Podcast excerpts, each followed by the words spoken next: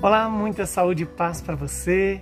Hoje estamos celebrando o último dia do ano, dia de agradecer a Deus, e celebramos também o sétimo dia da oitava do Natal, como se fosse um grande dia que fosse composto de sete dias.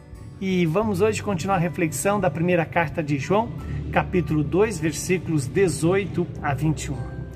Filhinhos, esta é a última hora. Ouvistes dizer que o anticristo virá. Com efeito, muitos anticristos já apareceram. Por isso sabemos que chegou a última hora.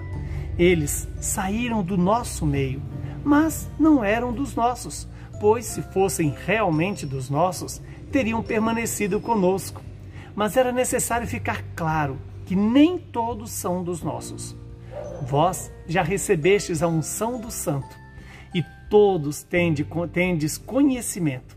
Se eu vos escrevi, não é porque ignorais a verdade, mas porque a conheceis e porque nenhuma mentira provém da verdade. Palavra do Senhor. Graças a Deus. Louvado seja Deus por esta palavra que vem nos iluminar e nos dar discernimento sobre este tempo que estamos vivendo. São João marca o seu evangelho, como também a sua leitura, com a hora de Jesus. A hora da paixão, mas a hora do julgamento. A hora que, na verdade, é o presente. Esse presente estamos vivendo como se fosse a última hora. E é, e é um grande convite a, a todos nós termos essa consciência que o que está ao nosso alcance para viver é este presente esta hora agora. E toda hora eu sou chamado a tomar postura ou posição diante de Cristo, a favor ou contra, nos meus, no meu pensamento, nas minhas atitudes, na minha relação com as pessoas. Cada dia eu sou chamado a, agir como um anticristo ou como um discípulo de Cristo.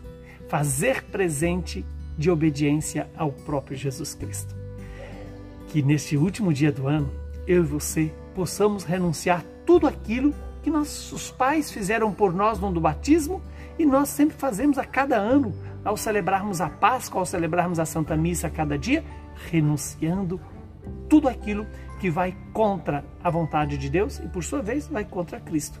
São João vai recordar que muitos anticristos já apareceram e muitos deles nasceram dentro da igreja e que não quiseram se submeter à verdade, que é o próprio Jesus, optaram pela verdade pessoal, pela verdade é, pautada pelas ideologias.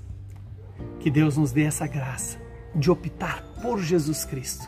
Deixar Jesus Cristo iluminar a nossa inteligência e a nossa vontade.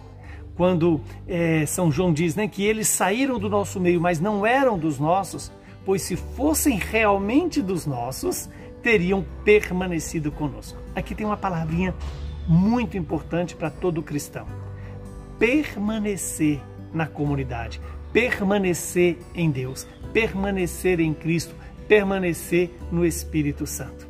E quem permanece em Cristo será capaz de viver como Cristo nos, nos, propôs. Quem permanece em Cristo é capaz de entrar na obediência como o próprio Jesus entrou na obediência ao Pai.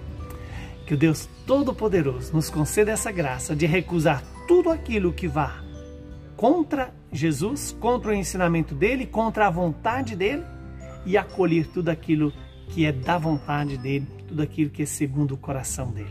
Abençoe-nos o Deus Todo-Poderoso, que é Pai, Filho e Espírito Santo. Muita saúde e paz para você e um feliz ano novo para você.